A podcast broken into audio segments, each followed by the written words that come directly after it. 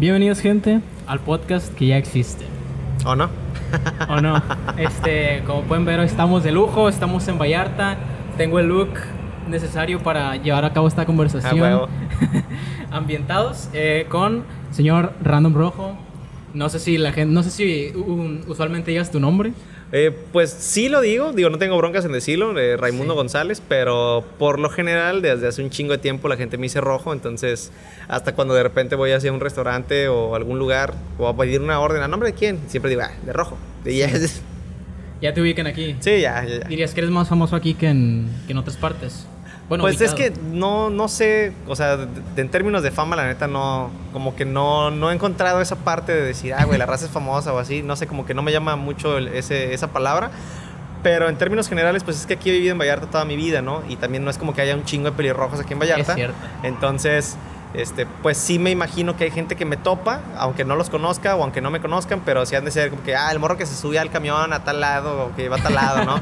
O Los camioneros, ¿no? De ajá, que así como que videos. eh, ese pelirrojo yo lo he visto, ¿no? Acá. Sí. Sí. ha habido raza de repente que, no sé, voy a la ferretería a comprar algo y, alguien se me queda viendo, pero pues digo, es normal, ¿no? También toda mi vida me ha pasado que vea que Sí, soy No, pelirrojo. es por ser pelirrojo, no por, por subir. Sí, sí, sí, entonces pues se me hace normal, ¿no? Que la gente se me quede viendo Sí. y de, de repente, eh, en un rato más, recibo un mensaje a la página, ¿no? Y, y me dice, güey, te vi en la fretería y se me hizo bien ojete que no te pude pedir una foto. y le dije, ay, y, ay, después de eso, ah, porque la contesté en una historia de Instagram y le, le dije a la banda, la neta, pues yo soy cualquier persona, güey, o sea, pues si me saludas en cualquier lugar, yo voy a los tacos de la esquina a comer, güey, o sea, Sí. si me dices, oye, tú eres el de los videos, te voy a decir, ah, Simón, chido, gracias por verlos, ¿no? y ya, pero sí, Y una foto publicando, ¿no? sí. Sí, sí te ha tocado que te pidan fotos así. Sí me ha En pasado, algún lado, sí. Seguido. ¿O no? no tan seguido, la neta, no sé, este, también no es como que te digo, o sea, mi contenido en general puede no ser tan súper famoso ni nada. Sí, es un nicho, pues como. Sí, es sí, un sí. nicho. Entonces, al final de cuentas, sí ha habido raza que de repente como que, oye, güey, una foto. O una vez alguien me dijo, oye, güey, mi carnal quiere estudiar biología. ¿Crees que haya forma de que le puedas mandar un video desde mi celular? Le dije, sí, no mames, claro Sí, que sí. sí. Entonces, ya se acercaron. Le dije, güey, la neta, qué chido, quiero estudiar biología. Tú date, está muy interesante, te gusta la carrera. Ignora lo que digan las demás personas. Y esa clase de cosas, ¿no? Entonces, Sí. está chido. Al final, también entiendo que de repente a la banda le puede dar pena. Este, incluso, o sea, no nada más por fotos o lo que sea- sea, preguntar algo. Sí. Entonces, en general, no, está, está chido. ¿Y por qué te empezó a interesar la biología, güey? ¿Qué decía el Ray de pequeño así? Pues- O tampoco fue que de niño jugabas con dinosaurios, juguete, ¿no? Pues mira, sí, no, porque a mi jefe siempre le gustó un chingo la biología, ¿no? O sea, yo siempre he pensado que mi papá si hubiera llegado a estudiar a la universidad, porque no pudo por circunstancias de la vida, ya ves cómo está el Sí. pedo de repente, este, él hubiera estudiado o derecho o este, biología, ¿no? Desde que llegamos a Vallarta se metió muy duro en las cuestiones de ir, ir a pescar, ir a snorkelear. Entonces, constantemente íbamos eh, a la playa, íbamos al cerro, íbamos a hacer caminatas a algún lado. O los fines de semana que, había como más descanso y había más tiempo para pasarlo en familia, nos subíamos al carro con, con mamá en un bochito que teníamos bien chido y decía, Va, vamos a ir a buscar el lobo, ¿no? Y nos subíamos así a un chingo de, de cerros, ¿no? Aquí en la selva y todo. Entonces se me hacía como que tenía mucho contacto con la, con la naturaleza en, eso, en esos términos con mi papá. Y este, siempre fui muy bueno en ciencias naturales, güey. O sea, en la escuela fui pésimo en matemáticas, Simón. pero era muy bueno en ciencias naturales. Ciencias naturales, historia y español. Entonces, ¿Cuál te gustaba más, ciencias naturales? pues yo, no, las tres, fíjate. Las tres me gustaban mucho. De hecho, cuando ya este, tuve que decidir qué estudiar, estaba entre derecho, entre filosofía, entre historia, entre artes escénicas, también quería estudiar artes escénicas, eh, y biología, güey. Entonces al final dije, bueno, pues la neta la biología tiene pues muchas ramas, ¿no? También le entra el tema Sí. filosófico, también le entra ahí a la cuestión de historia, ¿no? La paleontología, la paleobiología y demás. Entonces dije, güey, pues este es mi desmadre al final de cuentas. Y además me, me llamaba más la atención por todo lo que, lo que se podía explotar, ¿no? O lo que a mí me gustaba y, y en general, pero sí. O sea, dirías que te llegó a interesar por estar en, en contacto con él mediante las cosas que hacía tu papá Sí, sí, a la sí. hora de, de- de recreación, vaya. Sí, eso y además de que ya en la prepa, este, un primo más grande que yo, el Iván, saludos al Iván, este, estudió biología, güey, él es biólogo también y me lleva como 10 años, creo, un pedo así me lleva, sí me llevas como 9, 10 años, si no mal recuerdo. Y este, pues obviamente se me hacía bien chido lo que él hacía, o ya que subía fotos, este, no sé, snorkeleando, veía que subía fotos eh, buscando hongos o acá. Y yo decía, güey, yo quiero hacer eso también, o sea, porque siempre me llamó mucho la atención. Sí. Entonces, eh, en la prepa me fui a- al campamento tortuguero de Maito, acá en Cabo Corriente. Saludos al Israel, por cierto, también. Es un, el biólogo encargado de ahí. Nos hicimos muy compas a partir de, de ese momento. Y pues ya ahí fue cuando dije, no, güey, yo definitivamente, pues yo lo quiero ser biólogo, ¿no? Y le empecé a pegar. Simón. ¿Y qué te, qué te fue llevando a, a meterte a la legislación? Pues ya en términos, de, en términos de legislación, desde que yo entré a la, a la universidad, pues obviamente no sabes de a qué te quieres dedicar, ¿no? ¿Qué es lo que quieres Sí, hacer? En, ajá, en términos generales. Entonces, yo sabía que quería estudiar biología, sabía que la quería estudiar en la poderosísima Universidad de Guadalajara y dije, bueno, pues vamos a ver qué sale. Entré a la carrera, ya sabes, tronco común, de bioquímica, microbiología, física. Pero ya este, sabías a qué ibas a... o sea, sí, sí, sí, bueno, no ¿Ya tenías espera- una idea de lo que iba a ser la carrera o te metiste porque te interesó simplemente la idea que tú tenías en ese entonces de lo que iba a ser la biología? No, ya tenía una idea de lo que era porque pues platicaba con mi primo, ¿no? Le decía, oye, güey, ¿qué pedo? ¿Y cómo funciona? ¿O de qué se trata? ¿O qué es? Y entonces siempre me estaban constantemente, él me estaba constantemente diciendo de qué se trataba la carrera, qué era lo que hacían. Y obviamente siempre trataba de resaltar más como el tema de las prácticas de campo y acá, ¿no? Entonces Sí, obviamente a mí me interesaba un chingo esa parte. y entré y este, lo que no me esperaba era álgebra lineal, definitivamente no me esperaba álgebra lineal en el primer ¿Qué es álgebra semestre. Eh, una materia, güey, de álgebra, así, matemáticas horrible y... Sí. Total que dije, bueno, ni modo. Este, no me fue mal, no no me fue súper bien, obviamente, en esa materia, pero la libré. Y me dieron bioestadística en primer semestre y me dio bioestadística el que fue mi director de tesis, el profe Guevara. Saludo, maestro, también usted. Y pues prácticamente él fue, este, ¿cómo se dice? El parteaguas para mí en términos de qué era lo que quería hacer en biología, ¿no? O sea, ya sabía que me gustaba la carrera por mi jefe y este, ya sabía que, que quería entrar definitivamente a eso porque a eso me quería dedicar por mi primo, por ejemplo, y porque ya me había apasionado por los temas que había y demás. Sí. Pero cuando entré a la universidad y vi a este profesor, él era director de ecología, por ejemplo, aquí en el municipio, este, de ser una subdirección, la subió a ser una dirección. eh, siempre lo veía como muy movido, muy haciendo un chingo y sabía un chingo. Además, te digo, yo nunca fui bueno en matemáticas y, y- en bioestadística te explicaba el tema en 40 minutos y yo lo entendía a la perfección. Entonces dije, ah, ok, o sea, este vato sí le sabe, ¿no? O sea, le Sí. mueve a todo esto. Entonces, eso me empezó como a inspirar mucho y de hecho le pregunté, oiga, profe, ¿y ¿usted cuándo nos va a volver a dar clases? Y me dijo, no, hasta quinto semestre. Entonces, yo traía en la mente y dije, güey, yo tengo que llegar a quinto semestre Sí, definitivamente porque ahí es donde meta. está este impacto ambiental, está áreas naturales protegidas, manejo de vida silvestre, este, y, y otras materias que, que sabía que me podían aportar muchísimo en, en- en términos ya no de tronco común, ¿sabes? O sea, ya como ramas de especialización a lo que me quería dedicar. Sí. Entonces, ya cuando fui avanzando, me fue interesando y un día platicando con él le dije, es que yo quisiera hacer esto, esto y esto. Hablamos, me propuso un tema para una tesis y le dije, va, hay que darle. Entonces empecé a trabajar en la tesis y todo y al final nos, nos terminamos aventando eh, la evaluación, evaluamos el marco normativo ambiental de Puerto Vallarta, ¿no? El reglamento de ecología. Y spoiler, está de la chingada, pues, pero... Porque está de la chingada, o sea, que, que Incumple. encontraron que... Incumple muchísimo la normativa a nivel federal, a nivel estatal. Este no está elaborado de una forma en la que pueda llegar a cumplir los objetivos a nivel internacional, por ejemplo, tampoco. Ok. Este, mira, Puerto Vallarta, por ejemplo, es uno de los tres destinos turísticos más importantes de sol y playa en la nación y desafortunadamente tiene un marco ambiental que está desactualizado, eh, no tiene una linealidad congruente. Como casi todo México, pues vaya. Entonces, desafortunadamente sí se hacen cosas, o sea, sí se llevan acciones en pro de los temas ambientales y demás, pero son esfuerzos aislados, este, es disperso, no es algo como, como muy firme, ¿no? O sea, al final de cuentas tienes el marco normativo ambiental y no tienes la capacidad humana instalada suficiente para llevarlo a cabo, eh, no tienes la linealidad para trabajar a lo mejor con el Estado, con la Federación, tampoco tienes el recurso para, para hacerlo. Sí. Este, entonces, obviamente esto parte eh, no nada más en la cuestión de que está horrible, ¿no? Porque esto lo podemos ver no nada más en, en términos de decir, ah, no, pues es que el gobierno no sirve para nada, siempre hacen lo mismo, bola de corruptos.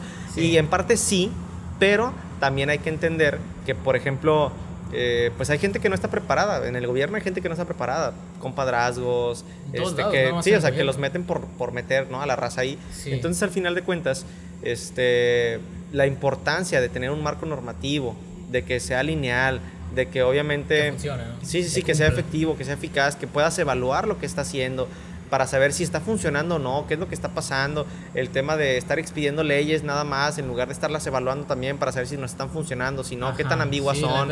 como ahorita que estaba haciendo la, la consulta popular, ¿no? De que Sí, sí, quieren- sí. Quieren castigar o, o sacarle factura, ¿no? A los, a los presidentes. Sí, sí, sí. Que estuvieron, o sea, se gastó un billetón como para, oye, estás teniendo toda esa serie de, de leyes que en realidad protegen, que no están funcionando, que el sistema judicial realmente es un placebo.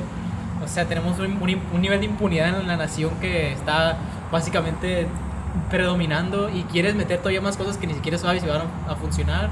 Pues ¿Cómo- sí es, sí, sí es complicado, ¿no? Entonces, ya en ese momento, cuando, cuando me di cuenta de todo lo que estaba pasando, que la investigación nos llevó a, a estos resultados, de que había pues una probabilidad incluso hasta de pérdida de competitividad turística, eh, porque digo, pues Vallarta siendo uno de los tres destinos más importantes de sol y playa en la nación, no es posible que no tenga un marco normativo ambiental actualizado, que sea congruente, ¿no? que esté evaluado, que tengas un ayuntamiento con la capacidad humana instalada suficiente para llevar a cabo acciones en cuestión de la protección del patrimonio natural de los vallartenses y que esto a su vez este, se pueda eh, que pueda impactar a nivel estatal, porque si Vallarta como municipio presenta resultados, el Estado va a presentar también. resultados. Y si el Estado presenta resultados, la Federación Es a nivel win. internacional va a presentar resultados también.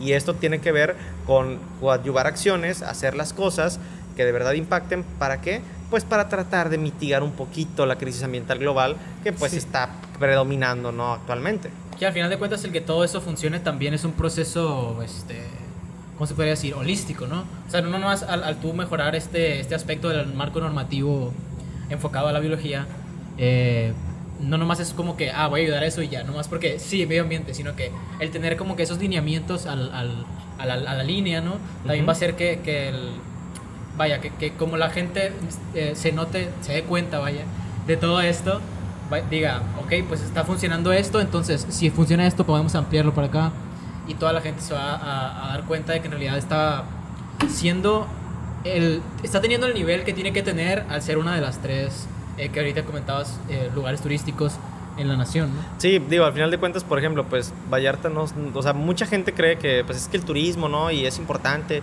pero Vallarta no se mantiene única y exclusivamente de los bares, no se mantiene única y exclusivamente de los antros, Ajá. de los hoteles, no, Vallarta, este, la gente que viene a Puerto Vallarta viene porque tenemos selva, ¿no? Porque tenemos ecosistema costero, porque tenemos obviamente ecosistema marino, porque a una hora de aquí está bosque pino encino, ¿no? Porque tienes a dos horas y media este bosque de maple en, en Talpa de Allende.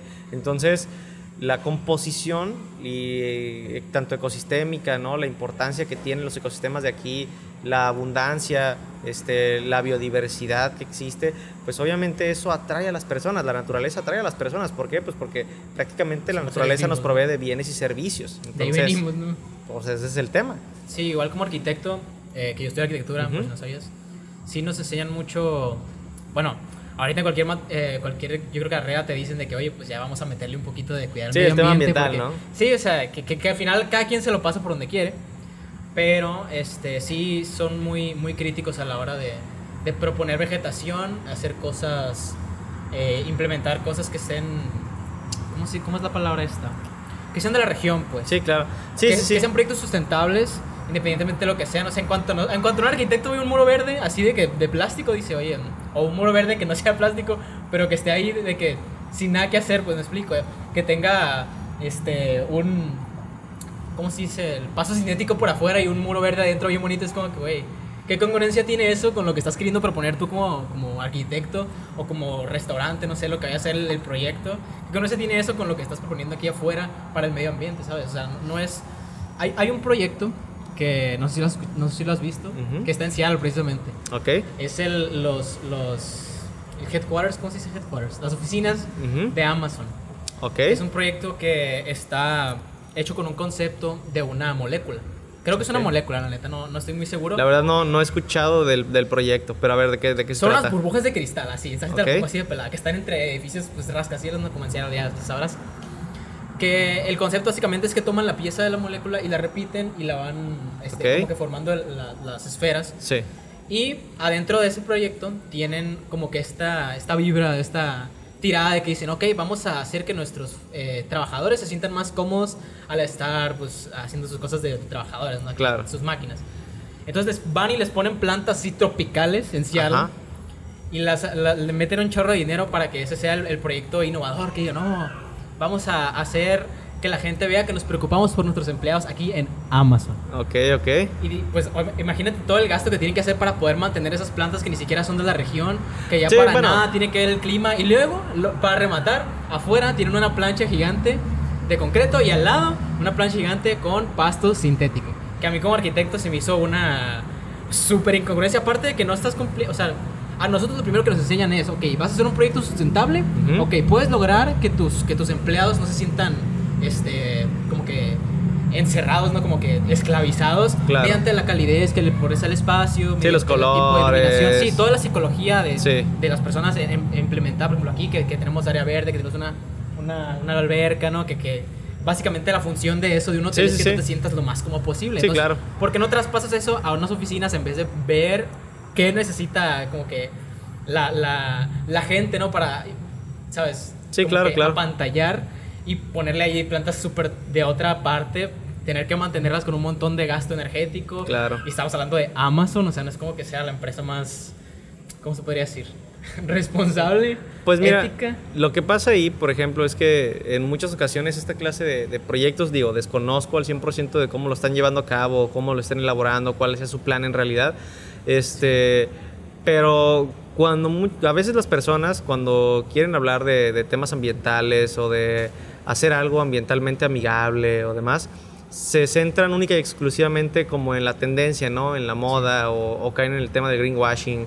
Y la neta no está chido. Digo, al final de cuentas, este, imagínate, todo lo que le invierten a, no sé, a no utilizar bolsas de plástico, ¿no? Este, a todas las campañas y el dinero de no utilicen popotes, este, y toda esa clase de cosas. popotes de metal, hacer popotes de exacto, o sea, podría, podría ir más, o sea, no digo que esté mal, está chido que, que la gente empiece a ver Hacer que tiene, ajá, que haga conciencia, que sean consumidores responsables y demás, es importantísimo, sí, pero lo más importante es la aplicación de la ley, o sea, la ejecución de acciones, este, la evaluación de la misma, saber cómo es que se están haciendo las cosas, cómo se tienen que hacer y todo esto parte del conocimiento científico. O sea, a final de cuentas, así es como debe de funcionar. Le inviertes mucho a una campaña para prohibir popotes o bolsas de plástico, ¿por qué mejor no aplicas la legislación ambiental con las grandes empresas que lo que están haciendo es llevar a cabo el menoscabo de la base natural, Sí. ¿no? Eh, no tienen, eh, ¿cómo se dice?, complicaciones, no hay sanciones, la, pues el gobierno se hace que no ve porque, pues curiosamente, pues ya han de llegar pacas impresionantes de billetes a sus bolsas. Entonces, esa es una de las cosas, ¿no? O sea, ¿por qué en lugar de, de invertir tanto dinero en algo así, que va a ser dirigido a un único y exclusivo sector, ¿por qué no te encargas de llevar a cabo la protección de ciertas zonas del país, ¿no? De apoyar este, la investigación científica, por ejemplo, reservas naturales, temas de conservación biológica, o sea, hay muchas cosas que se pueden hacer en lugar de decir a la gente no consumas popotes, o sea, puedes hacer las dos, puedes decir a la gente no consumas popotes, pero estaría chido que empezaras a ver la producción local que hay en tu región, no nada más comprar a multinacionales, el modelo económico que tenemos actualmente, pues obviamente se encarga de llevar a cabo este menoscabo de la base natural, este consumir primero y después ver qué pasa, ¿no? Entonces esa Sí. es la situación. Es como, ah, no voy a ya no voy a comprar popotes, pero sigo comprando 5 Starbucks al día. Es como, Exacto. ¿qué sentido tiene? Pues no, no, no. De hecho, sí, sí. Una, una de las críticas que hacen es que tenemos pues, la básica, ¿no? Las tres R's, que no sé si sigue siendo como que algo válido o se vea como en, en lo científico como algo así. No, pues siempre X. funciona, o sea, todo lo que sea para, para mitigar el, el impacto antropogénico, todo funciona. O sea, al final de cuentas, sí, no es que de repente a veces uno, hay banda que me dice, es que eres muy pesimista, ¿no? O sea, dices que, Fin Diego Rosario no o sea, de repente me dicen, eh, me preguntan, oye, biólogo, ¿y hacer una limpieza de playas está chido? Y yo digo, sí, pero pues ya, es una limpieza de playas. Pero no ayuda al ambiente, pues estás quitando basura, o sea, sí, pero las cientos de miles de millones de toneladas que están produciendo las empresas la van a volver a poner ahí. ¿No? ¿Por qué? Porque no hay educación ambiental en el país, porque la educación ambiental tendría que partir desde casa, pero desafortunadamente también tenemos un país este, pobre donde la mayoría de la población no puede acceder a ciertos recursos, entonces obviamente están pensando más en la posibilidad de llevar comida a sus familias que en lugar de estar pensando en, ah, ¿dónde separaré mi basura el día de hoy? ¿no? O sea, obviamente no es la prioridad. Entonces, está cabrón. Que ahí entraríamos en un tema más este, utilitarista, ¿no? Se podría decir. Igual, igual pasa en todo, ¿no? Como en las campañas políticas. la gente tiene, tiende a ver por el ahora más que por el mañana y tiende a ver por sus seres allegados que por la gente o el ecosistema o el mundo en el que vive, ¿no? Sí, sí, sí, definitivamente. Y mucho de, mucho de eso lo podemos ver en, en cuestiones de que, pues, las palancas, ¿no? Las típicas palancas de que en el seguro este, te dimos un espacio, acá en la escuela te dimos un espacio. ¿Por qué? Porque conoces a esta persona y probablemente tú no eres el más capacitado para entrar, pero como tienes esa palanca y tienes esa facilidad, probablemente es un privilegio, diría yo, generalizando. Pues ahí te van a meter, ¿no? Y quién sabe lo que va a ser de, de las personas que pudieran haber llenado tu cupo con mejores capacidades, con mejores intenciones de, de, pues llevarse bien entre todos, ¿no? Sí, sí, sí. Digo, a final de cuentas, ahí la cuestión es que el no estar preparado para estar en un sitio, pues el hecho de que te metan por meterte es lo que genera que después eh, a donde llegaste a hacer tu trabajo no lo hagas de la mejor forma y eso termina perjudicando a otras personas, o no solamente a otras personas, ¿no? Ya hablando en términos este, ambientales, pues termina perjudicando a los ecosistemas, ¿no? Por ejemplo, tener a un dentista como director de ecología y después... O un influencer, ¿no? Ajá, y, y, después... Sí, sí, sí, o, y, terminar aventando alguna especie que no deberías de aventar a un lago, por ejemplo, pues obviamente volteas a ver al director de ecología y dices, ah, pues eres dentista, ¿no? O sea, y no es que tengas algo en contra de los dentistas o en contra de los administradores, no, pero eres dentista, pues, o sea, si eres dentista, dedícate a ser dentista, no te dediques a temas ambientales, o sea... No, o, porque te gustan los perritos. No, o no, o nada más porque este, el que quedó de presidente municipal eres su compa desde la primaria y decidió meterte a la dirección de ecología porque eres su amigo. Entonces, pues está cabrón. Sí, la neta es una, una, chinga. Y hablando en ese sentido, ¿no te tocó a ti que trabajaste en, gobierno, no? Sí, yo estuve trabajando dos años este, en un convenio que era estar para la Procuraduría Federal de Protección al Ambiente, coadyuvando ahí acciones de conservación, este temas de rescates, vigilancia, protección. pues la neta estuvo bien chido porque a mí me tocaba trabajo de campo. O sea, pocas veces era trabajo de oficina. Digo, cuando era trabajo de oficina era mucho trabajo de oficina, hacer reportes. Este, teníamos, había una parte que era, pues, pues, ¿cómo se dice? La obtención de datos y esa obtención de datos pues la tenemos que traslapar obviamente a la computadora, ¿no? Cuántas especies habíamos visto de tal cosa, este, pues a final de cuentas terminamos haciendo una labor de, la creación de documentos eh, pues técnicos científicos para, el gobierno, ¿no? Para la presentación de resultados. Entonces, pues estuvo muy bien. La verdad es que me tocó hablar para muchas personas en términos de la legislación ambiental para la observación de ballenas, por ejemplo. me tocó hacer rescates de, de fauna también me tocó hablar con, con, personas del sector turístico, ¿no? este, en términos de aprovechamiento de, de áreas naturales protegidas. Entonces, pues era un trabajo bastante noble, bastante interesante, te digo, porque más que nada, por lo general, o estaba en el mar o estaba en el cerro, y una o dos veces estaba en la oficina haciendo los reportes y enviándolos a, a las oficinas centrales, ¿no? Pero era todo, en realidad, la neta, el, la bronca es que trabajar en gobierno no considero yo que sea como un pésimo trabajo, ¿no? O que porque a veces siento que la gente lo percibe así, ¿no? Como que, ah, trabajas en el gobierno, qué flojera, ¿no? Debe ser muy... No, o sea, debe haber áreas que sí deben ser totalmente... O trabajas este... en el gobierno, ah, la madre, te cae Sí, ¿sabes? exacto. Y no, o sea, de repente, pues sí es complicado, ¿no? Es el término de trabajar. Y más cuando, cuando trabajas en gobierno en términos ambientales, sí es un chingo de chamba. O sea, sí tienes que hacer un chingo de chamba, sí tienes que meterle, este pues no nada más muchas horas, o sea, mucho conocimiento. Imagínate, vas a hacer el rescate de un ejemplar, de un ocelote, por ejemplo, que sabes que, que está protegido y obviamente tienes que tratar con los veterinarios, tienes que coadyuvar acciones con el municipio, tienes que organizar todo para que funcione bien, que el traslado del ejemplar sea lo más impecable posible para, este, si está en muy malas condiciones, pues poderlo ayudar y que, y que salga adelante. Entonces, es un trabajo muy, muy, muy padre, la verdad está muy chido. O sea, sentías que tenía, que, lo que tú hacías tenía un impacto a lo que estaba buscando el, plan en el gobierno en ese sentido. Sí no. O sea, porque como un impacto sí funciona, obviamente en una Procuraduría Federal de Protección al Ambiente es impresionante y el tema de los recortes pues no ha estado nada chido, obviamente no tienen la capacidad humana instalada para hacer las cosas que deberían de estar haciendo y aún así están esforzándose de una forma sobrehumana. Obviamente hay pésimos elementos, pero también hay increíbles personas que están trabajando ahí y dan de todo de sí. La jefa que yo tenía, Patty, impresionante, es la mejor jefa que me ha tocado en la vida.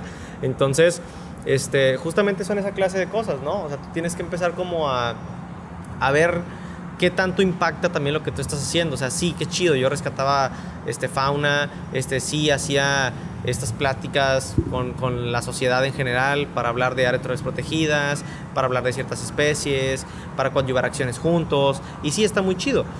Pero al final es eso, ¿no? Y, y, a mí lo que me interesaba era ir más allá, ¿no? O sea, hacer educación ambiental, llevar el mensaje no nada más a una sola comunidad, este, o hacerlo escondido, ¿no? Exacto, o sea, no nada más yo lo quería dejar no exclusivamente en la región, o sea, yo sí quería ampliarlo. A mí siempre me ha interesado esa cuestión en la que puedas llegar a las personas para hablarles de lo que te apasiona, pero no nada más de lo que te apasiona, sino con el sustento del por qué, ¿no? O sea, yo no me voy a parar en un lugar a hablar de ballenas si no tengo ni la mínima idea de qué se trata el pararme y hablar de, de la distancia que tienes que tener, cómo tienes que hacer este, el avistamiento, exacto, la temporada, las especies que llegan a ciertos lugares, ¿no? O sea, entonces es muy interesante trabajar esta clase de cuestiones porque ya cuando llegas y hablas con las personas referente a, se ponle tú ballenas, ponle tú este, otra clase de ejemplares o otras especies o ecosistemas o demás, comienzas a ver que tu pasión y tu interés y la información sustentada que traes les genera ese interés y esa pasión por seguir conociendo qué es lo que está pasando. Y, y ocurre más ahorita con las nuevas generaciones, las que vienen atrás de los, ponle tú, de que tengan de los 22 años para atrás, suelen estar más interesados en el tema ambiental que los que ya son de los 24 hacia arriba, ¿no? Sí. Entonces, no es que no les interese, o sea, porque obviamente hay gente interesada en eso y demás, pero las nuevas generaciones traen más ese desmadre de, oye, no me estás dejando Infonavit, güey, no me estás dejando terrenos, güey, no me estás dejando nada, está pésimo el sistema económico en el que vivimos, hay un desmadre aquí. sí, o sea, tienes gente bien imbécil diciendo que el pobre es pobre porque quiere y aparte de eso, no me vas a dejar los bienes y servicios de los cuales tú sí disfrutaste, pues estás cabrón, ¿no? O sea, hablando de términos y ecosistémicos. te quejas de mí. Ajá, y te quejas de mí, güey. Pues no, no, tengo nada, o sea, lo que tú conociste hace 10 años no es nada de lo que yo conocí. Y es un ejemplo muy sencillo. La gente que vive en Vallarta, en el estado de donde estén viendo esto, o la ciudad, del pueblo, donde sea, pregúntenle a sus papás, en términos ambientales, en términos de naturaleza, qué había cuando ellos eran niños. Y les van a decir, ah, mira, ahí donde está ese edificio todo culero tapando la vista del mar. ¿no? Había esto, había esto, había este tipo de vegetación probablemente, o era, no sé, el rancho de una persona, este, y pasa en todos lados. Pregúntenle a sus abuelos y les van a decir mil cosas más que las que sus papás veían, ¿no? Y aquí había, este, aquí bajaba un venado, ¿no? Por ejemplo, y ahora ya no baja, ¿por qué? Pues porque hubo justamente degradación de su hábitat y se tuvo que recorrer hacia otros lugares. Entonces, esa es la situación. La neta, pues está muy cabrón, ¿no? Como sí, el, sí, sí. El toparte con eso, pero pues sinceramente es una realidad. Y mi papá... ¿Sí? Cuando me llevaba, antes, pues antes de que yo manejara, mi papá me llevaba a todos lados y de repente me, me, me decía en una esquina de que, mira, ahí ese árbol es el único laurel de la India que hay aquí. Y yo, ¿cómo sabes eso? Pues, pues él iba caminando a la escuela, ¿sabes? Sí, claro. No, tenía como que mucho que hacer. Y pues lo único que se aprendía de, algunas pláticas con gente era pues que esa especie era un laurel de la India. Sí, sí, sí. Y de hecho, ahorita que veníamos, de, que, que, yo vengo de Guadalajara ahorita, decía que, que había mucho arrayán. De repente se paraba a ver las plantas y arrayán eh. Y, la neta, o sea, nunca he dicho que mi papá sea alguien interesado en el medio ambiente, pero si está de repente que te digan datos así, random facts, ¿no? Sí, sí, random rough facts. que te digan, pues es como que, wow, o sea, mi, mi papá pues sabe cosas, ¿no? mi sí, sí, sí. sabe esto. Y yo ni siquiera pude presenciar lo que había antes de.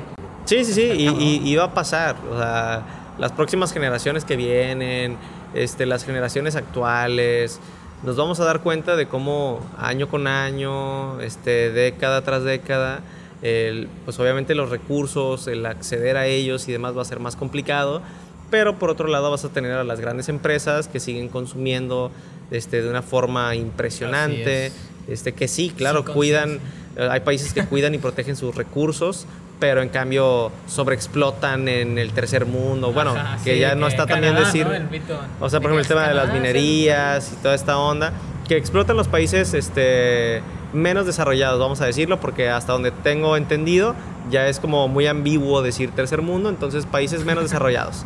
Sí. Entonces, eh, pues sí, está muy cañón. La neta es un tema, o sea, el tema ambiental está muy cañón. Te digo que de repente la gente me dice, güey, es que no crees que es como muy pesimista.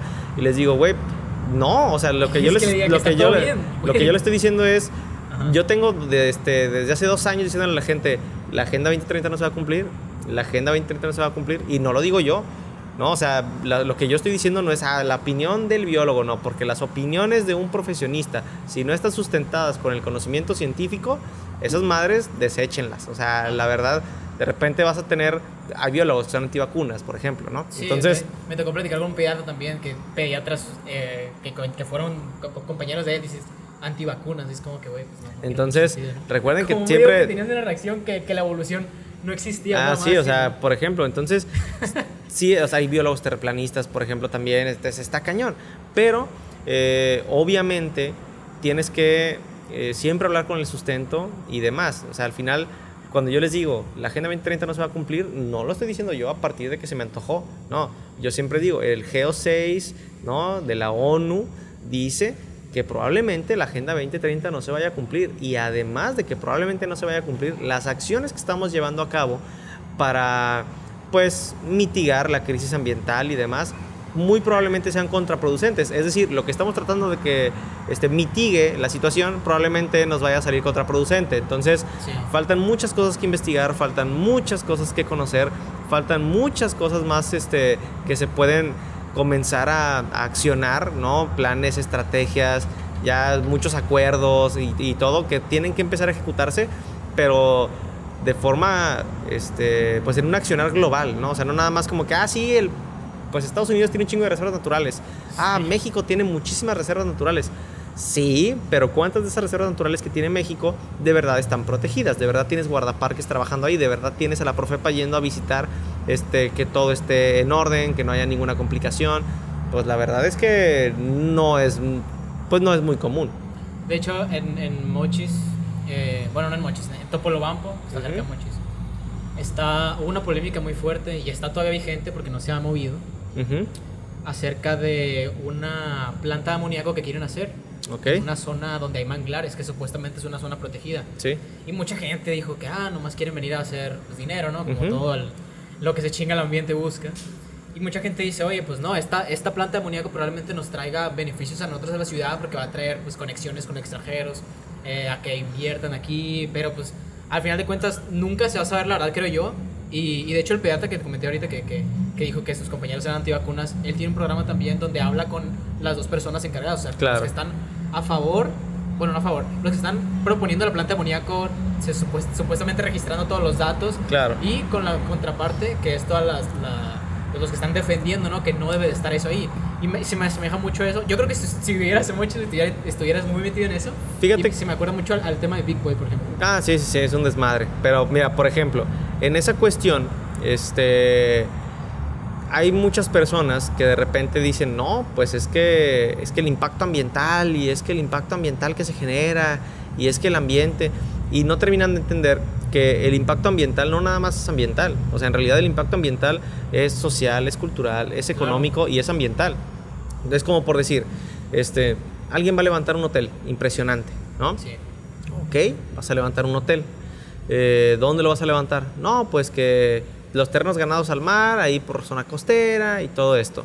Bueno, entonces ya cuando tienes los permisos, ya cuando llevaste a cabo todo y demás, se hace este, una manifestación de impacto ambiental, ¿no? Para saber que todo esté bien, que si vas a hacer este, cierta, eh, ciertos movimientos y demás, pues tengas medidas de mitigación, de compensación y cualquier otra cosa. Y ahí se especifica claramente, ¿no? En una matriz de Leopold empiezas a hacer, este, empiezas a hacer la valoración de todo y al final, va a ver, ¿el hotel va a tener beneficios económicos? Sí. El hotel va a traer este, un beneficio en términos culturales, ¿no? En términos sociales, en términos económicos, ¿no? Pues que sí, y ambientalmente, obviamente ambientalmente va a haber una afectación. Sí, al momento que tú llegues ya estás afectado. Exacto, pero el, el beneficio pues suele ser, este, suele inclinar más la balanza a ese, a ese punto y no es que esté chido tampoco, pero para eso existen las medidas de mitigación y remediación, ¿no? Entonces ya el hotel se encargará de, por ejemplo, decir, bueno, pero, o sea, sí voy a construir aquí, pero voy a hacer un, programa, o sea, voy a coadyuvar acciones con el programa de Tortuga Marina y yo voy a poner aquí un campamento tortuguero y voy a darle todo lo que necesita y voy a presentar resultados sobre estos.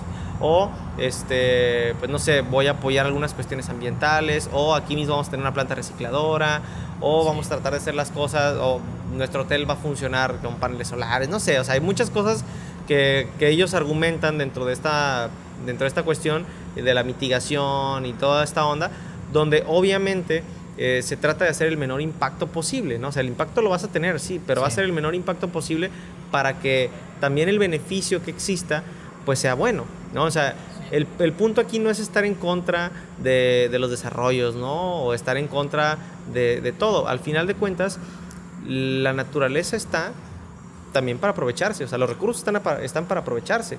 Todo lo que tenemos, todo lo que existe y utiliza el ser humano, parte de, del sistema natural, ¿no? Al final. Entonces, pues no puedes evitar aprovechar los recursos, pero la onda con aprovecharlos es, bueno, devuélvele tantito, ¿no? O sea, no, no los menoscabes, no, te, no, no, estés este, sobreexplotándolos.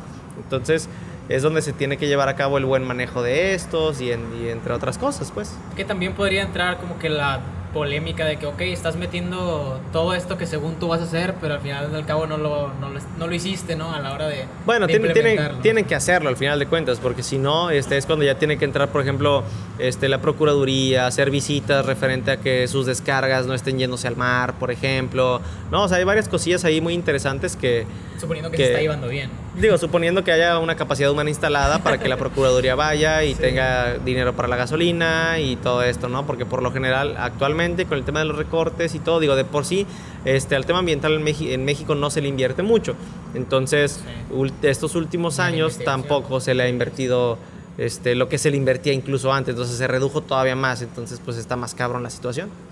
Y en ese sentido, empezaste TikTok precisamente por eso, al tú trabajar en procuraduría, al tú ver esos problemas, al tú querer pues hacer que la gente tuviera conciencia de ¿Empezaste a, querer divulgarlo o fue más por casualidad? No, fue porque me gustaba. O sea, en realidad yo, yo empecé... porque que tus primeros videos eran, eran como sketches de comedia, ¿no? sí, sí, sí, que empecé como a ver cómo, cómo, funcionaba la plataforma y demás.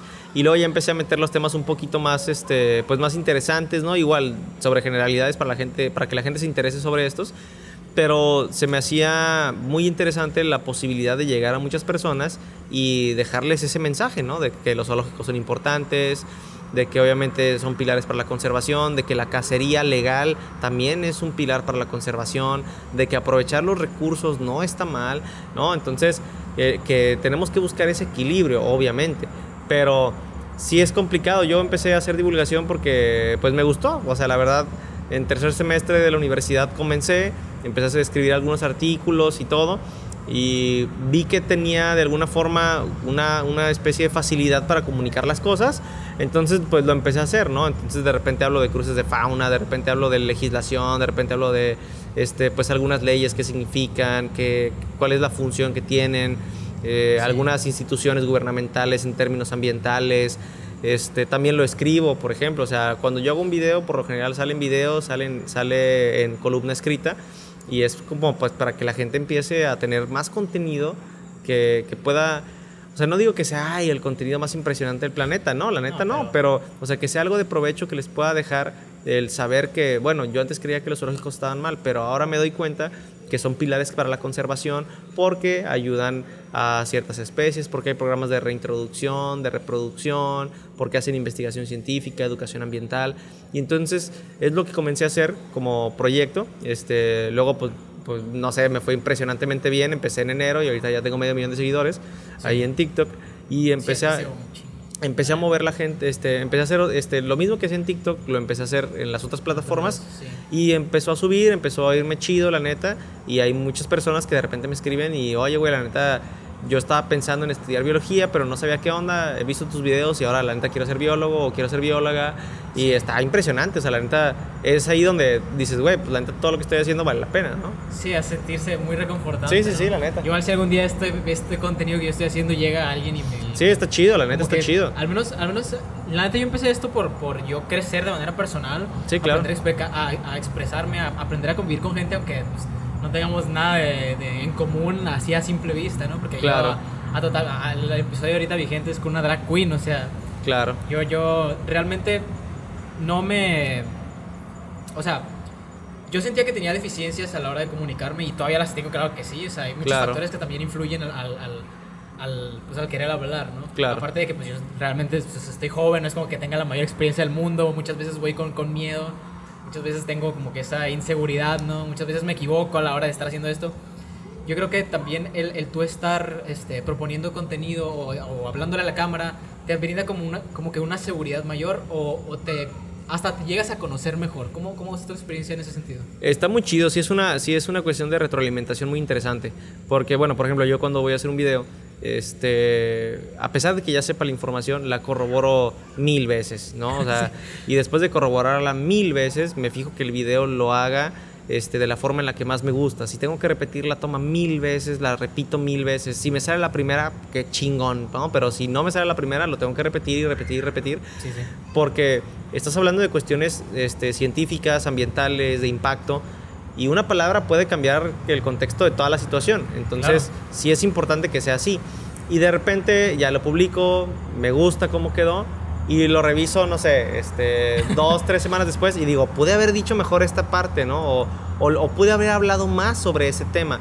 Pero ya esa clase de cosas digo, bueno, no importa, o sea, no estoy dando una ponencia en un congreso, este es para que la gente se interese y a raíz de esto yo puedo sacar más contenido para, no sé, hablar, este, parte 1 sobre este, los zoológicos, ¿no? Parte 2 y luego parte 1 sobre la cacería legal, parte 2 y vas complementando tu contenido, vas aprendiendo que quieres mejorar tanto en la calidad de, de lo visual como este, en la información. O sea, llego, los primeros videos que hacía, obviamente tenían información científica, confiable, verificada y demás, pero no era lo mismo como los hacía antes a como los hacía ahora, ¿no? Entonces, obviamente me gusta más y siempre es un, es un aprendizaje y este, pues un progreso constante, ¿no? El estar revisando qué es lo que estás haciendo, porque te das cuenta, en otra cosa que yo tengo que se llama un medio de comunicaciones, Espacio PB, hago entrevistas a políticos y, y otras madres aquí en la región, este, y de repente se me hacía chido los primeros episodios y ahora lo vuelvo a ver y digo, no mames, que pregunté eso, ¿no? O sea, digo, Que- ¿qué que pedo conmigo? que no llevas ninguna especie de preparación, que todo es... Sí, de repente la neta improviso, este, y bueno, no es como que tengas que pensar eh, mucho que le vas a preguntar a un político, ¿no? O sea, no, es- Sí, o sea, no los quiero ofender, esto. o sea, no los quiero ofender, no quiero decir que no estén preparados, hay muchos que sí, pero hay otros que están ahí nada más por nomás y te das cuenta, entonces, Sí, pues está cañón. ahorita. Sí, sí, sí, por la palancas. neta. Que también me, la neta yo, yo te empecé a seguir antes. La neta no tengo ni el año que te sigo. Porque pues fue como una revelación para mí, ¿no? O sea, Sí, sí, sí, sí. Para empezar, desde que me di cuenta que eras eh, novio de una prima mía, fue como que, ¿qué pedo? O sea, a este vato yo lo conocí y ninguno de los dos hacíamos contenido. Y ahora que estamos Sí, sí. haciendo contenido, que pues la neta yo voy empezando también. eh, llevo menos tiempo que Rojo. Este, está curado, ¿no? Como que, qué pequeño es el mundo. Como ahorita que me comentabas que, que, que, que- que contactabas con, con Yayo Gutiérrez, que has contactado con gente que tú pues, dices, güey, este vato está, la está pegando. Inclusive a mí me llamó mucho la atención cuando, creo que la, la mayor polémica que has tenido a nivel redes, Ujú. cuando hablaste con, con Arturo Islas en un directo. Sí, sí, sí. Que fue una, ¿cómo lo podemos decir? No, no creo que fue, fue un Pues debate. no fue un debate, neta. pero decían que, que era un debate. Sí, porque había un moderador, se supone. Moderado. Bueno, Bueno, había un vato ahí con una tú, cuenta. Eran, eran varias personas. ¿Quién- ¿Quiénes estaban ahí?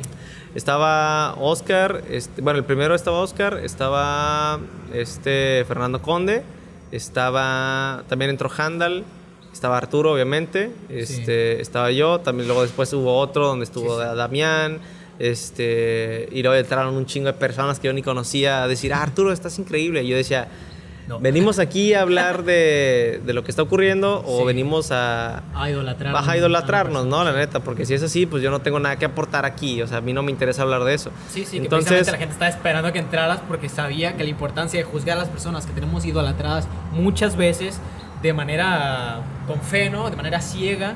pues ¿Sabes? está importante, ¿no? Como que ver qué onda. es que ahí la cuestión, o sea, ni siquiera, era un, ni siquiera era un conflicto en sí. O sea, lo único que se estaba preguntando era, este, ¿tienes los permisos o no para hacer lo que estás haciendo? Y digo, spoiler, nos queda claro que no. O sea, y por Sí. la evidencia que se presentó por la gente de Culiacán, con la, con la que con la que hablé, resolverse. con la que sigo hablando, de, este, referente a la, a la denuncia que metieron, referente Sí. al tema de impacto ambiental, referente al tema de vida silvestre, no, hay plan de manejo, no hay plan de manejo. Este, entonces, es una situación bastante complicada. eh, pasarse constantemente, pues de repente, yo entiendo que el contenido de cada persona lo sabrá hacer como se les antoje, pero objetivo distinto yo siempre lo he dicho, o sea, si tienes la responsabilidad de tener a tantas personas ahí eh, y estás tocando y hablando sobre temas ambientales, pues hazlo de la mejor manera, ¿no? Porque aunque no te llegues a considerar este, un divulgador científico en temas de física, en temas de biología, en temas este, de ciencias de la Tierra o lo que sea, Sí. pues tienes la responsabilidad de hacerlo como si de verdad sí lo fueras, ¿no? Porque impactas a muchísimas personas. Entonces, eh, pues ese fue como la polémica. Fue lo que- principal, ¿no? Que era realmente lo Sí, que o sea, yo, yo iba, yo, yo na- es que yo no iba por polémica, yo iba a pre- a preguntar, este, hay permisos, no hay permisos, y además se Sí. supone que fueron como sorpresas sus intervenciones, Ajá. que yo dudo mucho que hayan sido así. Ay, sí, curiosamente el vato de 15 millones de seguidores en todas sus redes se mete a un en De vivo nada, en ¿no? cualquier lugar, Sí. o sea que no. Obviamente se generó mucho ruido, hubo muchas situaciones ahí, Sí. este, donde tuvieron que salir a aclarar la situación y demás.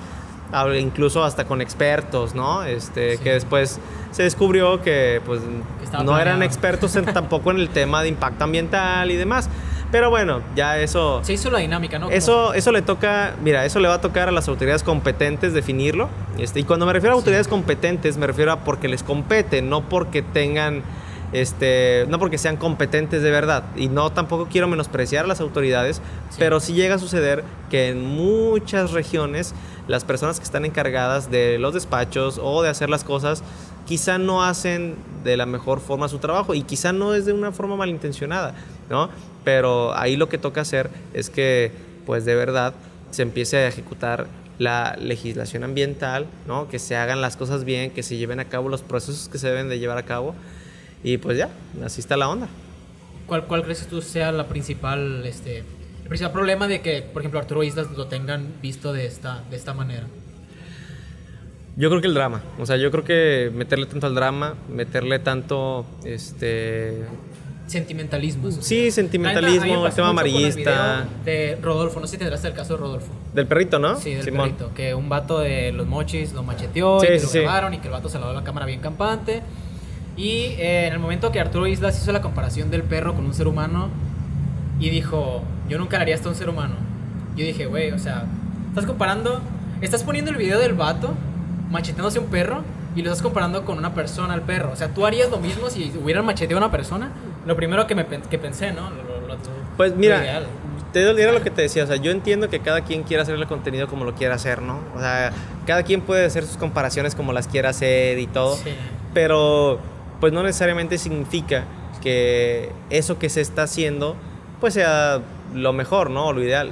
Yo siempre lo he dicho, si hay quien se quiere dedicar al tema de la protección de mascotas y que les vaya bien, las Sí. campañas de esterilización, las campañas de adopción, que obviamente se respete a, a esas formas de vida y demás, está chido, está increíble, qué bueno, síganlo haciendo, Sí. la verdad está, está, está muy bien, ¿no? Pero ya cuando, ya cuando vas a hablar de vida silvestre, ya cuando vas a, a hacer manejo y esa clase de cosas, pues ya eso le compete directamente a, a- a los profesionales. Y Sí. no porque no puedas hacerlo, o sea, no porque no seas capaz de hablar de, de algo. Yo, yo lo dije en, en- en esos videos. Eh, se supone que eh, él, por ejemplo, es experto en, en hacer documentales, en la creación de documentales, y lo pueden ver ahí en el en vivo, ¿no? Digo, si siguen los en vivos ahí, pues podrán checar que mi argumento es, si te dedicas a hacer documentales, qué chido, ¿no? Sí, Porque sí, hay, un, hay un reportaje justamente que, que tiene él de Orcas, y siempre lo voy a repetir, está chido el reportaje de Orcas, o sea, la neta está chido. Pero ya la onda de meterte y nadar, por ejemplo, con un tiburón ballena, cuando no se debe de hacer, ¿no? Hacer este manejo de fauna sin las herramientas necesarias para hacerlo. Eh, pues llevar a cabo el manejo cuando no es necesario. Digo, ya son cosas que, pues digo, a mí hasta me da hueva tratar esos temas, ¿no? Sí. Porque si es como de, Muy de repente, sí, o sea, es ya como que, pues güey, al final de cuentas, la gente va a elegir qué consume y Sí. tengo la esperanza de que con todos los creadores de contenido que están saliendo en, te- en temas biológicos, en temas de conservación, de impacto, de este, ciencias de la tierra, ¿no? O sea, de, de física, de todo esto, la gente deje atrás a esas personas que tratan de hablar este, algunos temas que pueden saberle, pueden no saberle, pueden tener una perspectiva distinta, pero si no están fundamentados única y exclusivamente con este, el conocimiento científico, que bueno, está elaborado para que eso se pueda argumentar, se pueda decir o las acciones se puedan llevar a cabo, pues va- la gente va a terminar decidiendo por, por los creadores de contenido que lo hacen apegándose a, a esta cuestión, ¿no? Sí, que yo creo que el- el- un, un ejemplo sería como que, ok, estoy viendo a Arturo Islas hacer algo por el medio ambiente, yo también quiero hacer algo por el medio ambiente, ¿qué voy a hacer? Voy a ir y, y enterrar un, ¿qué fue? ¿Un lince? O algo así. Por voy a hacer un teatro enterrando un lince, voy a poner este comederos para los perros en la calle, o sea... ah, tú tienes un video hablando acerca de, de que no cuiden el ecosistema. Y yo creo que, Que- también que- tienes videos hablando acerca de, de que la gente debería de dejar de tratar de ayudar, ¿no? Porque Ten- no, no tienen el, el manejo necesario, como tú lo mencionas. Lo que, bueno, hay un video que tengo que dice que no hay que cuidar la ecología, ¿no? Ajá. Y este es porque la gente suele confundirse. La ecología no se puede cuidar. ¿no? O sea, la ecología es una ciencia. O sea, no puedes cuidar las matemáticas, no puedes cuidar la biología, no puedes cuidar este eh, la materia de español. Sí, historia. sea, O sea, no puedes cuidar eso.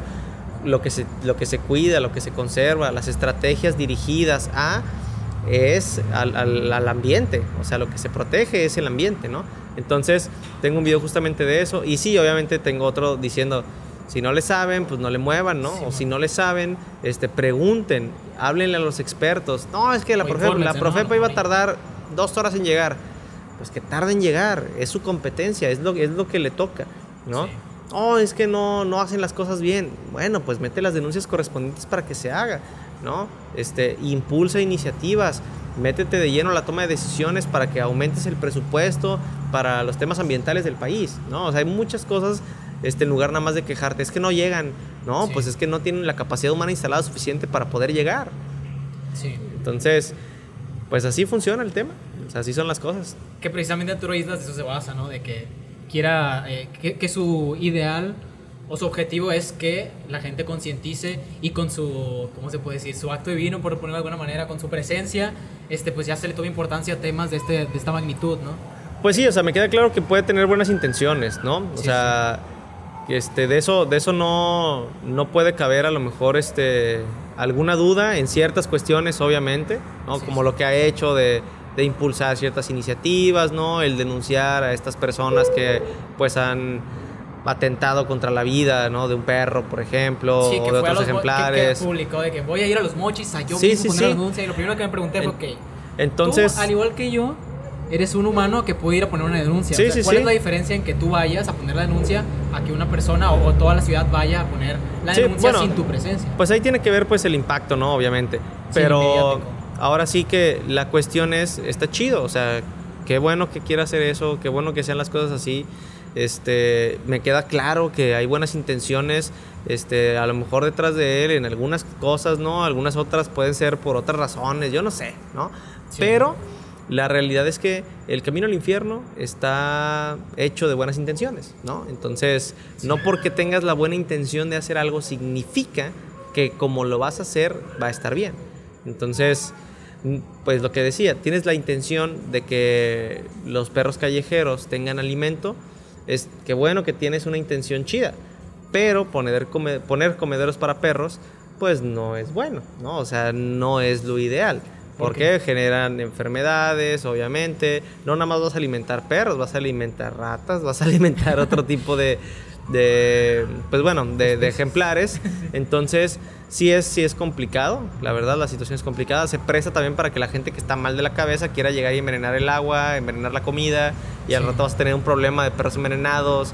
Entonces, lo ideal ahí son campañas de adopción, esterilización y como última opción, llegando así, rayando ya cuando es indispensable y necesario, pues el tema de, de probablemente la eutanasia, el sacrificio, el sanitario, este, y mucha gente crítica, es que cómo es que ustedes están promoviendo eso. A ver, no lo estamos promoviendo, lo que estamos diciendo es que hay que, eh, hay que llevar a cabo acciones para no tener que llegar a ese punto. El problema no son los gatos, el problema no son los perros callejeros, el problema aquí es este, los dueños irresponsables, ¿no? que no los esterilizan, que los abandonan. O sea, es, ese es el problema, que no hay también este que el gobierno no mete las manos al asunto para que las cosas cambien. Entonces, ahí es donde está la cuestión. Y hace un poquito también vi un, un, contenido acerca de que a los osos polares no se les, o sea, no, tenían permitido a la gente alimentar a los osos polares. ¿Eso todavía sigue siendo algo vigente? O? La verdad no me he metido a checar ese tema. Hay, digo, obviamente en cuestiones este, ambientales hay muchísimos temas, ¿no? De repente alguien me pregunta, oye, ¿y qué onda con esto? le digo, la neta no sé. O sea, no sé, me puedo poner a investigar porque es válido también. O sea, la verdad, hay gente que de repente le preguntas algo eh, y por querer, pues a lo mejor verse como que sí sabe dice algo que pues no llega a ninguna conclusión o, lo que sea, o nada más es una opinión este, subjetiva y pues no está chido, ¿no? Entonces es válido también decir, la neta no sé, ¿no? Entonces de, los osos... O no tener una opinión. Sí, o sea, de los osos polares la verdad no tengo idea, pero te podría decir que me imagino que, que puede ser real, porque pues bueno, el, el, el, oso, así como cualquier otro ejemplar, pues lo que hace es cazar, ¿no? Por ejemplo. Entonces, al tú estarle dando y dando y dando y dando, pues obviamente no, no, este, pues no sería lo ideal. Digo, también entiendo que hay pérdida de biodiversidad actualmente, fragmentación de hábitats y todo. Pero, pues te digo, la neta, en temas de, del, de, lo, bueno, de lo que me estás preguntando ahorita del oso polar, la neta, ni idea, no me he metido a ver nada de osos polares. Hace unas semanas me metí a ver nada más este, una fotografía de una cuenta que se llama Nature is Metal, que está muy interesante. Sube, suben fotos muy, muy fuertes de, bueno, no fuertes, suben fotos de cómo es la naturaleza, ¿no? Entonces había una foto que el contexto que daban ahí por el fotógrafo que, que fue el que la tomó de naturaleza es que el oso polar, polar se estaba comiendo a su cría, ¿no? Y habían visto que esto pues pasaba de repente, este, no es que sea muy común el tema del canibalismo, sí ocurre, pero tenía mucho que ver con el tema de que pues probablemente ya no había la suficiente comida, ¿no? La fragmentación del hábitat y esto. Te digo, obviamente eso era el contexto nada más de, la fotografía. Debe haber muchísima más información al respecto, ¿no? Ya debe haber artículos publicados al respecto. Entonces, para hablar de eso, tendríamos que meternos a por lo menos 10, 15 artículos científicos para poder emitir este, una, una opinión o divulgar, ¿no? Respecto a ello.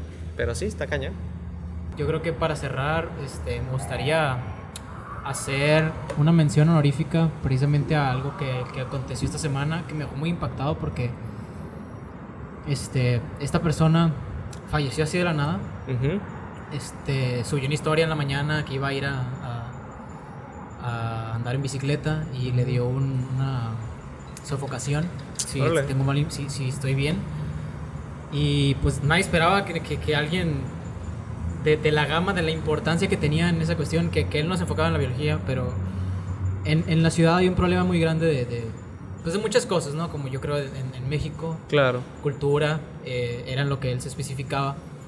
Y pues mucha gente sufrió, o sea, a mucha gente le pegó incluyéndome porque yo quería traerlo. Llegando, de, llegando de aquí, yo esperaba pues tener una plática con él, ¿no? Subir un video con él y fíjate que, que llegando aquí a, al. No, llegando a Guadalajara, me entero de que fallece. Yo digo, y me quedo como que.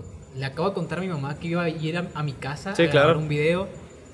Y esa persona ya no está. Y, esa persona significó. Sí, y sí, seguía significando bastante para, para la cultura y para las nuevas generaciones de, de la ciudad. O sea, e, esa persona fue un estandarte en la. En la o sea, en, en muchas cosas yo creo que impulsó. Aunque él no no se beneficiara en nada. Sí, claro. Y, y la neta, me gustaría. No, no sé de qué manera podría, como que hacerle una. Como que darle su espacio, ¿no? ¿no? No siento que hacerle un minuto de silencio sea lo más óptimo para que la gente vea el contenido, pero.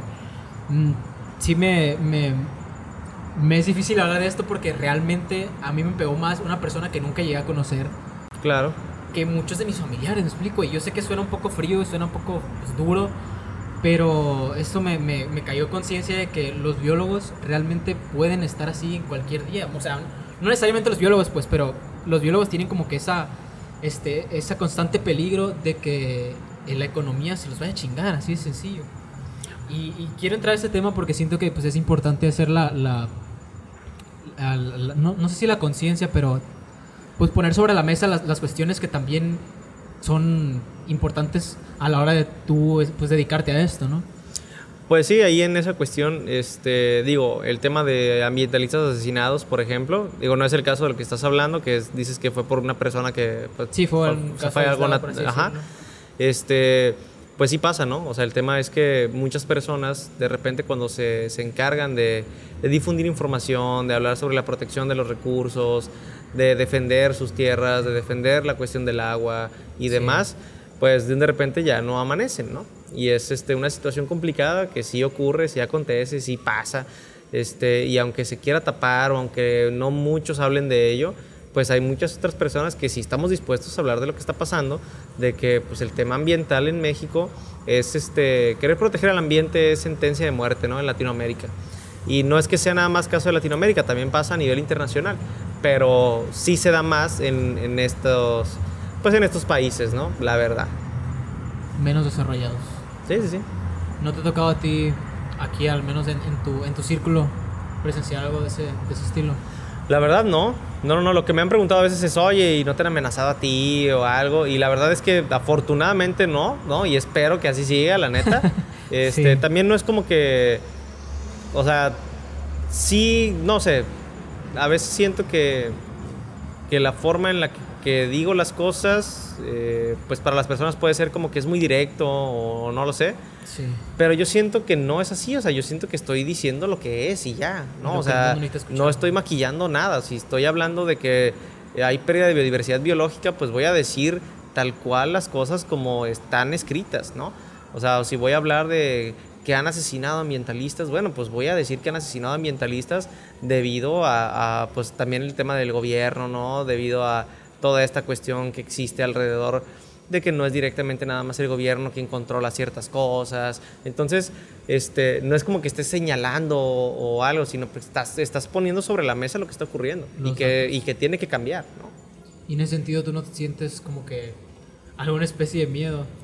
Pues la verdad no, porque, o sea, siento que, o sea, siento que es algo que se tiene que decir y, y como te comento, o sea, la verdad, lo que yo Sí. puedo decir es, oigan, ¿saben qué? Pasó esto y, y es importante que lo veamos y es importante que se meta presión y es importante que legislativamente comencemos a actuar y es importante que ustedes que le saben este tema se metan a la toma de decisiones, no lo dejen nada más ahí, o sea, sí son un, un- ustedes pueden ser un pilar importante para que el país cambie, entonces es como la conciencia que yo trato de dar, ¿no? De sí, esto está de la chingada, sí, esto no está bien, sí, esto está horrible, pero si todos juntos llevamos a cabo acciones, si todos juntos podemos trabajar en estos marcos normativos, si todos juntos podemos hacer que ciertas cuestiones de la ley dejen de ser ambiguas, si podemos meternos de lleno a la toma de decisiones e impulsar un chingo de cosas o meternos a programas de conservación, ¿no? O si alguien tiene una empresa muy importante, le gusta la naturaleza, güey, apoya la investigación. O sea, hay muchas cosas que se pueden hacer. Entonces, es como el mensaje que a mí me interesa dar, ¿no? De siempre hay que tratar, dentro de las posibilidades que existan, hacer algo para que las cosas comiencen a, a ser diferentes, ¿no? Pues muy bien. Aquí la vamos a dejar. Ya llegamos al tiempo adecuado. La neta fue un gusto tenerte aquí en, en no, este gracias, episodio. gracias también Eh, estar aquí. en este viaje, ¿no? Completo. Sí, sí, sí. ¿Dónde, dónde te podemos seguir? Eh, Random Rojo. Estoy en Random Rojo en todos lados. Facebook, Instagram, Twitter, MySpace. YouTube. Este, nada, MySpace creo que nunca utilicé. Y si lo utilicé, no, no me puse Random Rojo porque todavía no existía ese... High Five, ¿no? Acá, Sí. Messenger. High Five sí tuve, pero no me acuerdo cómo estaba en High Five. Pero en general las que utilizo son Facebook, Twitter, Instagram, YouTube, TikTok. Este, utilizo Kawaii también, por ejemplo. Um, y estoy así como Random Rojo, tal cual. Pues bueno, gente, este fue el podcast que ya existe. ¿O no? ¿O no? Nos vemos la siguiente semana y denle amor a todas las plataformas de rock. Chao. Cámara.